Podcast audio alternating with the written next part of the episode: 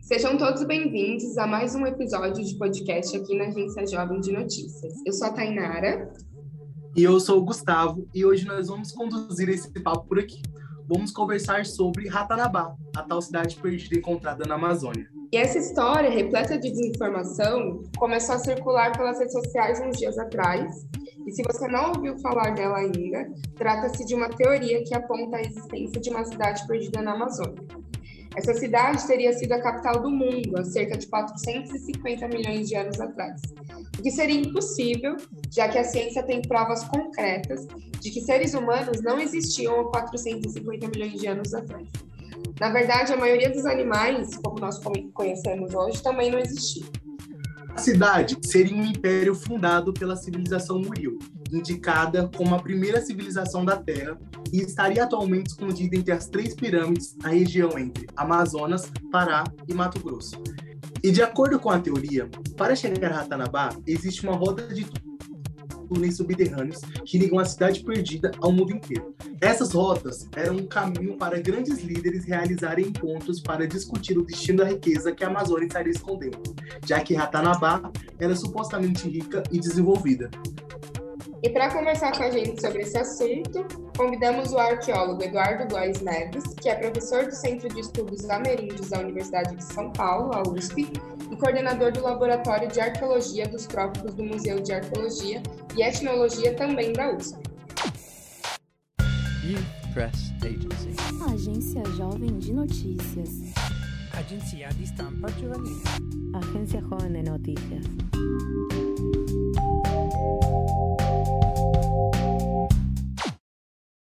Muito obrigada por ter aceito o nosso convite. Seja bem-vindo.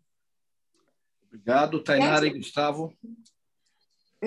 Diante das evidências científicas disponíveis, o que é verdade, o que é invenção quando falamos sobre os povos da Amazônia? Essa história é, é uma história que eu ouvi falar disso pela primeira vez há mais ou menos duas semanas atrás. E tem uma série de coincidências envolvidas com isso. A primeira delas é que foi publicado um artigo científico numa revista muito importante chamada Nature, que é uma revista publicada na Grã-Bretanha, uma revista científica muito antiga. E é muito difícil a gente conseguir publicar um artigo numa revista como essa, porque todos os nossos manuscritos que nós enviamos, eles, eles passam por, é, eles são examinados por palestristas anônimos que fazem críticas, apontam os problemas. É assim que a ciência funciona normalmente a gente tem que qualquer trabalho científico que for publicado numa revista científica, ele tem que passar por esse crivo da avaliação, a gente chama de avaliação por pares, que é uma parte importante do nosso trabalho acadêmico. Isso é uma garantia de que aquele trabalho, de fato, ele tem consistência científica e não é produto da imaginação de quem está escrevendo aquilo ali. Então, esse artigo foi publicado há umas três semanas atrás, nessa revista, e ele relata a existência de pirâmides de terra na Amazônia boliviana que é uma região onde eu trabalho também. Inclusive, eu sou amigo dos autores desse artigo, nós trabalhamos juntos. Essa história dessas pirâmides na Bolívia, ela levantou essa questão que, tá, que, pelo que eu pude pesquisar, já é uma conversa que já vem de antes, né, sobre a existência dessa cidade perdida na Amazônia, que seria Ratanabá. E aí, é, é, eu acho que houve uma conjunção de coisas. Primeiro, esse artigo que foi publicado. Em segundo lugar, aconteceu uma tragédia aqui no Brasil, né? que foi o assassinato do, do Bruno Pereira e do Dom Phillips, né? Dom jornalista e o Bruno servidor da Funai, que foram assassinados lá no Rio Javari. E nós sabemos que atualmente a política do governo brasileiro para a Amazônia ela é, uma, ela é catastrófica, né? Ela está levando os órgãos de fiscalização, como a Funai, como o ICMBio, como o IBAMA, têm sido esvaziados. O poder de polícia que esses órgãos têm tem sido esvaziados, né? Nós temos um ex-ministro do Meio Ambiente, Ricardo Salles, que está envolvido num inquérito sobre contrabando ilegal de madeira da Amazônia. Então, nós temos hoje na, no Brasil um governo que é hostil à Amazônia e hostil às mulheres também, né? As minorias, um monte de gente, mas é hostil também à Amazônia e aos povos da Amazônia. Então, eu acho que essa história de Ratanabá, ela, ela, ela ganhou esse vulto muito grande para servir como uma espécie de cortina de fumaça para desviar a atenção da, da, dos brasileiros e brasileiras aquela questão da investigação. Naquela época, ninguém sabia que eles tinham sido assassinados ainda, mas a procura pelos corpos do Bruno e do Dom. Então, acho que juntou um monte de coisa ao mesmo tempo, e aí veio essa coisa do, Ratanabá, que é, como, como eu falei para vocês, eu nunca tinha ouvido falar disso até duas semanas atrás. Seguindo o papo, Eduardo, existem imagens de túneis que provariam a existência dessa cidade. E aí, o que é dito sobre esses túneis? Que eles serviram de passagem secreta entre Ratanabá e diversas é, cidades da América do Sul. Essas imagens né, desses túneis, elas fazem referência a exatamente o quê? Gustavo, essas imagens desses túneis, elas foram obtidas num lugar que é um lugar maravilhoso que existe aqui no Brasil, que é um sítio arqueológico também, que é, é um forte colonial português chamado Príncipe da Beira. O que acontece? Onde é que fica esse lugar, esse forte? Ele fica no estado de Rondônia, bem na divisa do Brasil com a Bolívia, às margens do rio Guaporé. E vocês devem imaginar, puxa, por que, que os portugueses foram construir um forte nessa região no século XVIII? Esse forte foi, houve vários, né, vários eventos construtivos, mas ele terminou de ser construído em 1776. Portanto, há né, é mais ou menos quase 250 anos atrás. E por que isso, esse forte ali? Porque naquela época a coroa portuguesa, o Brasil era uma colônia de Portugal ainda, e a Bolívia era uma colônia espanhola. E havia uma, um conflito muito grande entre Portugal e Espanha para segurar os limites entre as, entre as suas colônias aqui na América do Sul naquela época. E essa região do Rio Guaporé era uma região de muito trânsito, porque ela era uma comunicação possível que existia naquela época entre o Mato Grosso. Imaginem vocês, o Mato Grosso, é, onde está Cuiabá, por exemplo, foi descoberto ouro naquela região, e diamante também. É. E esse ouro, esse diamante, eles tinham três jeitos de sair do Mato Grosso naquela época. Um deles era descendo pelo Rio Paraguai, mas aí tinha que atravessar a, a, a, a, partes do Império Colonial Espanhol, Paraguai, o que é hoje Paraguai, Argentina. Era muito arriscado para os portugueses fazerem isso. O outro caminho era tirar por terra. Por terra também não havia caminhos estradas naquela época do século XVIII. E o terceiro caminho era tirar pelo norte, pelo Rio Guaporé, que é um, pertence à bacia amazônica e depois pelo Rio Madeira, descendo o Rio Amazonas até indo embora aqui do Brasil, lá para a Europa. Né? Então, esse caminho do Rio Guaporé ele era um caminho estrategicamente muito importante para os portugueses. E por isso que eles construíram esse forte ali, chamado Príncipe da Beira. Durante a construção do forte, foram escavados alguns túneis, que tinham um papel ali ligado né, à arquitetura do forte, mas, mas esses túneis são datados do século XVIII, eles não são túneis é, o pessoal que defende a história de Ratanabá, ele vê esses túneis, e é assim que funciona o pensamento que não é científico. É que nem a ideia de que a Terra não seja redonda. Né? Quando a gente olha para o horizonte, a gente vê, a imagem que vem para nós é que a Terra é plana. Só que, na verdade, se a gente sai do planeta, né, a gente olha para o planeta e vê que a Terra é claramente redonda. Já sabe, antes mesmo de sair do planeta, já se sabia disso, desde o século XVI. Essas pessoas olham para coisas que elas conseguem ver a olho nu, e a partir daquela percepção constroem narrativas que são fantasiosas e delirantes. Então, eles olham para esses túneis que são túneis de verdade, mas que nós sabemos que foram construídos é, é, por mão de obra indígena e mão de obra afro, africana e afro-brasileira no século XVIII e usam isso para falar de túneis que conectariam essa rede de caminhos é, de cidades perdidas na América do Sul há milhões de anos atrás. Então, essa evidência é uma evidência que arqueologicamente está demonstrada que tem a ver com a, com a, história colonial aqui do Brasil e não tem nada a ver com questão de cidades perdidas e conexões de túneis entre cidades perdidas. Isso é um tipo de evidência. Por exemplo, outra coisa que eles têm feito também, o que, que nós sabemos hoje em dia?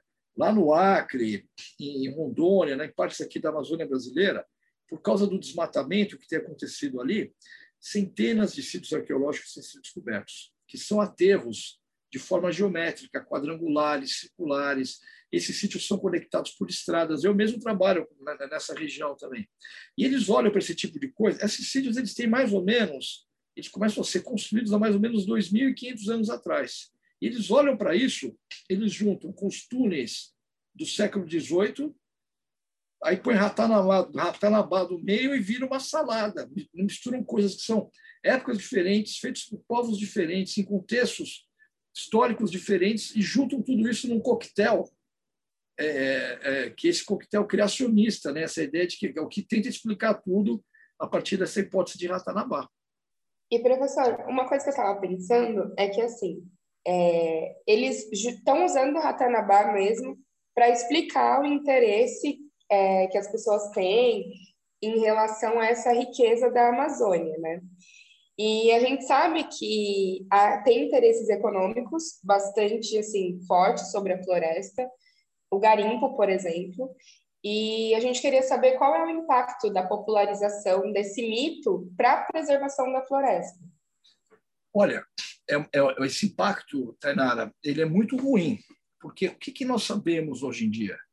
Que a melhor maneira de preservar a floresta amazônica é deixá-la, é, é, é, compartilhar esse cuidado, mais do que isso, né? é, é compartilhar, vou usar esse termo aqui, com os povos da Amazônia, os povos da floresta que são os povos indígenas, que são as populações quilombolas, que tem, é, é, por exemplo, lá no Rio Guaporé, existem várias comunidades quilombolas, em vários lugares da Amazônia, no, no Amapá, no Pará, no Amazonas, né?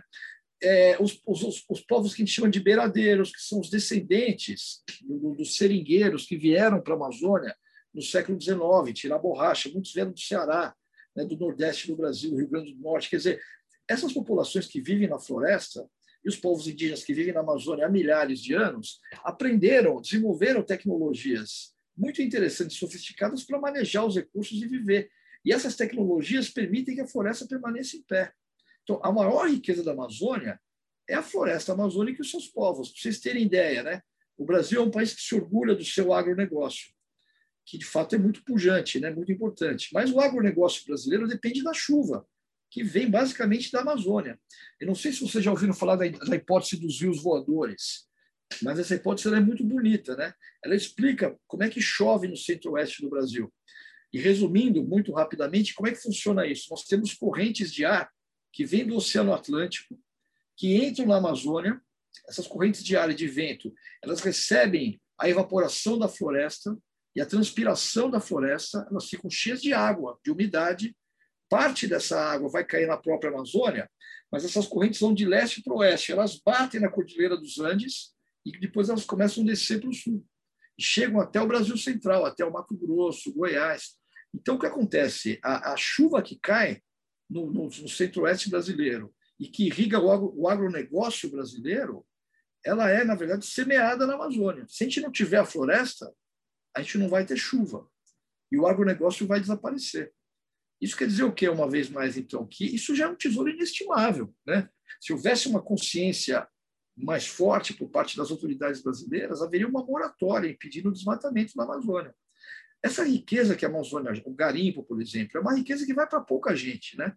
não é uma riqueza que volta para o Estado brasileiro. O garimpo geralmente é ilegal, então ele não paga impostos, é uma atividade que não tem nenhum controle é, do ponto de vista de segurança e que gera um impacto de poluição imenso. E um impacto social, a gente está vendo o que está acontecendo agora na terra indígena Yanomami.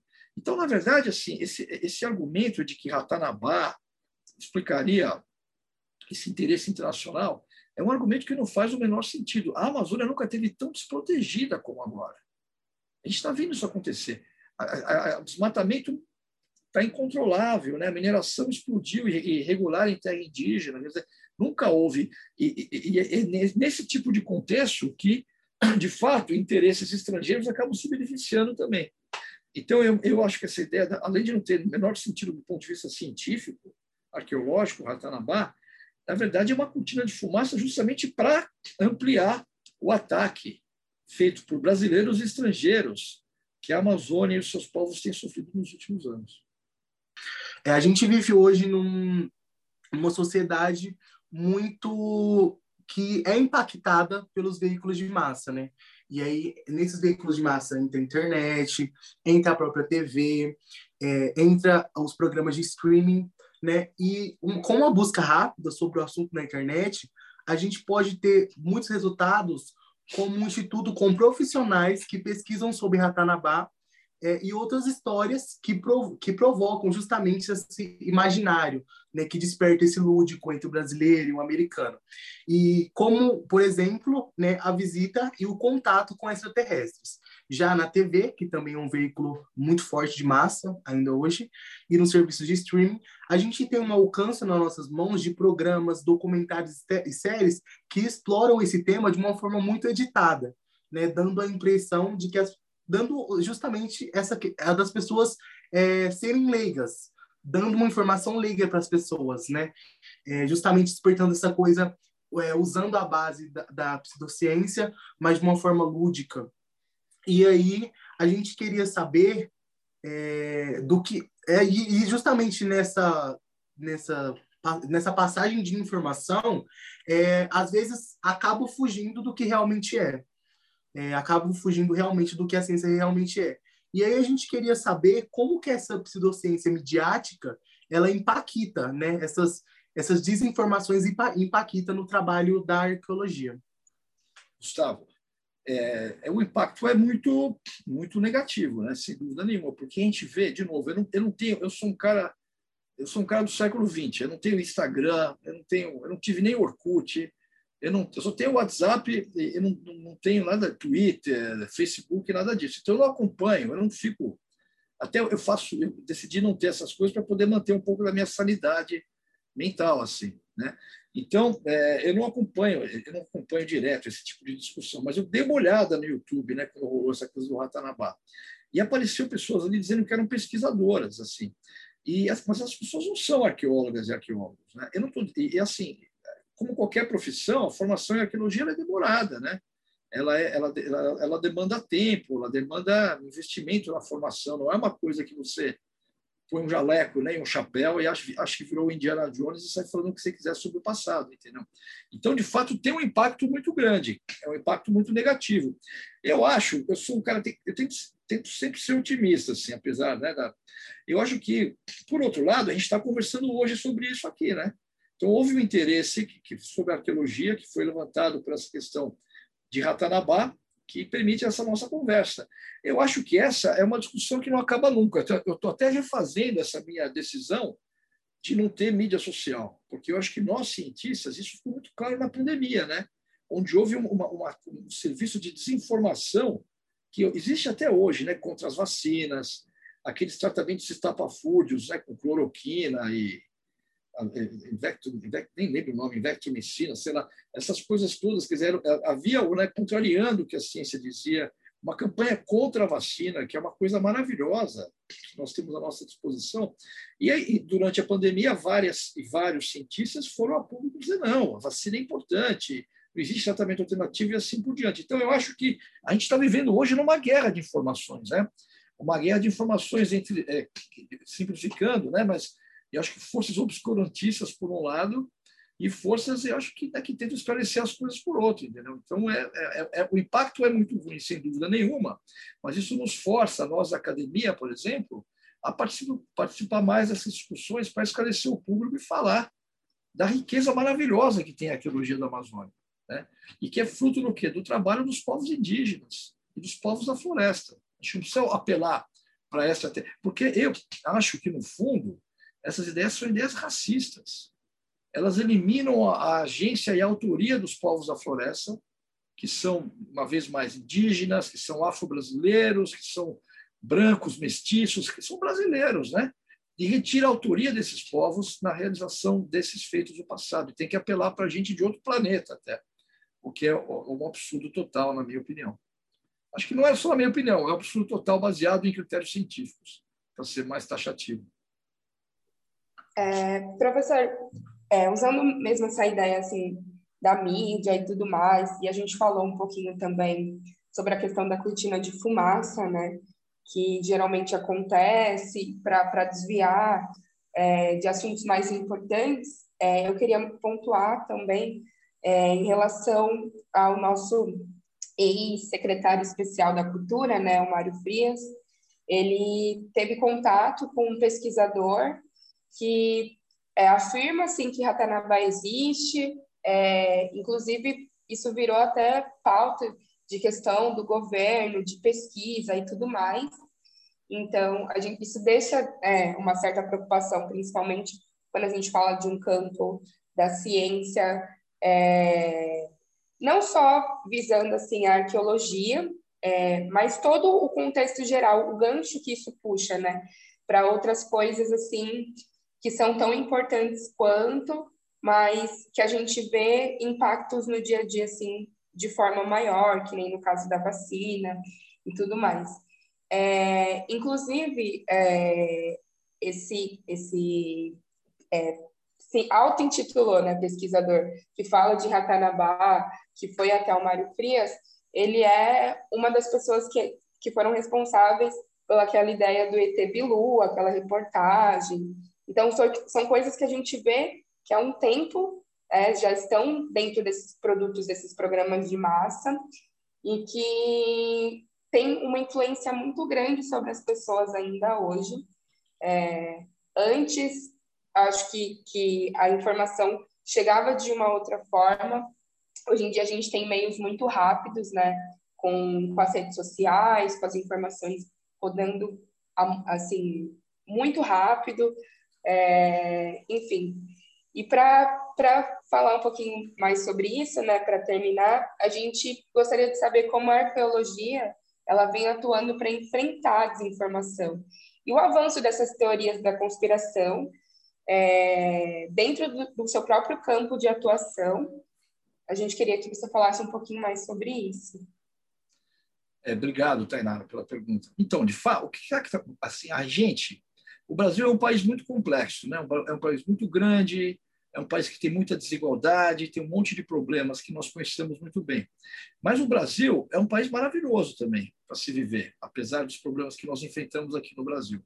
Porque ao longo dos séculos a gente construiu, apesar de, a, a, a história do Brasil, ela é marcada por duas grandes tragédias, que foi o extermínio dos povos indígenas e a escravidão africana. O Brasil é país que se construiu a partir dessas duas tragédias. E é, eu acho é quase um milagre que, apesar dessa herança horrorosa que a gente tem, histórica, a gente construiu, construiu, construiu uma civilização aqui. Apesar, a gente está vendo coisas muito ruins agora acontecendo no Brasil, mas, em geral, é, a, o Brasil tem uma coisa maravilhosa que tem a ver com a alegria, com a tolerância, né? Eu tenho essa visão ainda, gosto do Brasil e acho que isso é uma coisa muito positiva que acontece. E o Brasil, apesar dos seus problemas conseguiu construir ao longo do tempo, principalmente a partir de 1988, da Constituição de 88, uma série de dispositivos legais e de mecanismos que fortaleceram o Estado brasileiro e que, ao meu ver, servem para promover mais justiça social e mais conhecimento. Então, nós temos, a gente tem, por exemplo, instituições públicas, como é o caso do IFAM, que é o Instituto do Patrimônio Histórico e Artístico Nacional, que é um órgão muito mais antigo, na verdade, do que a Constituição de 88. O IFAM foi criado na década de 30, quando Getúlio Vargas era ditador ainda. E esse órgão, o IFAM, ele está subordinado ao Ministério da Cultura. Estou chegando ao Mário Frias, a sua pergunta. E ele, como todo órgão público no Brasil, ele tem problemas de funcionamento, mas ele, ele funciona de uma maneira é, muito boa, na minha opinião, há décadas, já, já organizando a questão da pesquisa arqueológica no Brasil. Ele tem um conselho chamado Conselho do Patrimônio, que é formado por homens e mulheres de notório saber, representantes da sociedade civil, que debatem questões relativas à proteção do patrimônio histórico, arquitetônico e arqueológico do Brasil. Então, se existe é, é, essa estruturação demorou décadas para ser criada. E o que está acontecendo no Brasil nos últimos quatro anos? É a destruição dessa estrutura do Estado. Eu estou falando do IFAM aqui, mas isso aconteceu, está tá acontecendo no Ministério do Meio Ambiente, com o ICMBio, com o IBAMA, está acontecendo no MEC, no Ministério da Educação. Quer dizer, é, é, é, um, é um trabalho, é muito, é muito fácil destruir o que demorou décadas para ser construído. E o Mário Frias é parte dessa história. É, é, é, eu, assim, eu não sei qual é a carga de política que a gente pode falar ou não nesse podcast, mas depois vocês editam isso se vocês não quiserem incluir. Mas a gente sabe que esse governo é composto por pessoas frustradas, muitos homens, principalmente, que têm medo hoje em dia do empoderamento das mulheres, que vou chamar aqui de que não são, mas vou chamar só para facilitar, das minorias, daqueles grupos sociais que nunca tiveram representatividade é, aqui no Brasil. E essa representatividade, ela, esse processo ele é incontrolável. Eu ensino aqui na USP há 25 anos. E a gente está vendo agora o resultado das políticas de ação afirmativa, que são maravilhosas, que estão permitindo o acesso a uma universidade pública de elite a, a jovens e jovens muito talentosos que não tinham esse acesso anteriormente. É claro que isso está gerando uma reação muito forte de gente frustrada, de homens inseguros com a sua sexualidade, na minha opinião, inseguros com o seu papel de macho alfa dominante que sempre tiveram, e esses caras reagem com muita força. E a reação deles é fazer o quê? É atacar o Estado. Porque, bem ou mal aqui no Brasil, o Estado ainda é um agente de promoção de igualdade social, apesar de, dos inúmeros problemas que o Estado brasileiro tem. E o Mário Frias é um exemplo típico disso. Ele é um ator medíocre, é um cara que nunca conseguiu construir uma carreira bem sucedida como ator e que caiu no colo dele essa, essa, essa, essa boquinha, digamos assim, que é exercer a Secretaria de Cultura. Né? Não existe mais, inclusive, esse governo destruiu o Ministério da Cultura. Né? Hoje em dia, ele está subordinado ao Ministério do Turismo. Quer dizer, então é muito difícil. Assim, a gente está vivendo, a arqueologia está passando por um momento muito difícil no Brasil. Todos os mecanismos de defesa e proteção patrimonial arqueológico estão sendo destruídos, atacados, né? É, negligenciados.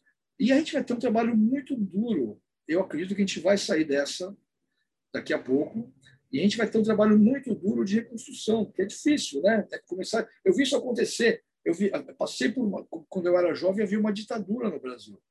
Quando eu entrei na faculdade, ainda a gente vivia no regime da, da ditadura militar de 64, né? Mas assim, teve um trabalho, né, de reconstrução que foi muito difícil, mas que também dá muita esperança, né, de, de querer fazer as coisas de um jeito melhor. Então, assim, eu acho que a gente tem que, né, é, é, tudo isso, né, Ratanabá é reflexo de uma coisa muito maior. Essas coisas não são acidentais, existe uma máquina de produzir contra-informação, desinformação, tudo isso é muito bem sincronizado e amarrado. Essa pessoa que esteve lá visitando o Mário Frias, o Urandir, né, ele, é, você mesma falou, o tal do ET Bilu, quer dizer, é, como, é que, né, como é que um cara como esse é recebido por alguém que é responsável pela questão do patrimônio arqueológico brasileiro? Mostra que ele não tem, que ele, Mário Frias, é um ignorante completo sobre o tema, não tem a menor capacidade de, de exercer um papel como esse. O que a gente vai ter que fazer é torcer para que isso acabe logo e, e ficar, né, nos mobilizarmos para que isso acabe logo, para que a gente consiga, né? A gente vai ter uma tarefa muito grande de reconstruir no, nos próximos anos o que foi destruído é, agora nos últimos três, quatro anos. Bom, eu acho que foi bem completo, né? Você tem algum, alguma consideração, Thay? Ah, eu quero agradecer, professor. É, gostei muito do nosso papo. Tem duas perguntas finais. A primeira é se o senhor tem alguma indicação de livro, filme, qualquer coisa que os nossos jovens que estão ouvindo agora possam é, iniciar né, esse processo é, para entender mais sobre arqueologia, para se inteirar dentro do assunto. Olha, obrigado, muito legal conversar com vocês também. Obrigado pelo interesse pelo tema. Eu tenho sim duas indicações para fazer para vocês. Uma delas é uma série de quatro filmes que nós acabamos de lançar, que foram lançados pelo Sesc TV. O acesso a esses filmes é gratuito pela página do Sesc TV na internet. E o nome deles é a Amazônia, Arqueologia da Floresta. Esses filmes foram dirigidos pela, pela cineasta Tatiana Toffoli. Eu sou suspeito para falar porque eu participo deles, né? Mas eles são muito bacanas, porque eles falam da nossa pesquisa lá em Rondônia, perto do, do, do Forte Príncipe da Beira, em parceria com o povo indígena Tupari que vive na região. Então, isso é, um, é, uma, é uma série muito bacana, espero que vocês gostem.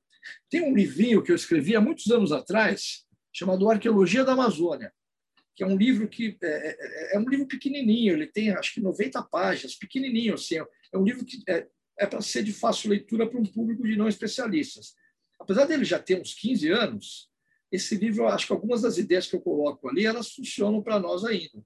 Então, e, e, é, é, vocês devem conseguir facilmente. Né? Hoje em dia, eu vejo meus alunos, minhas alunas aqui, eles acham tudo na rede. Né?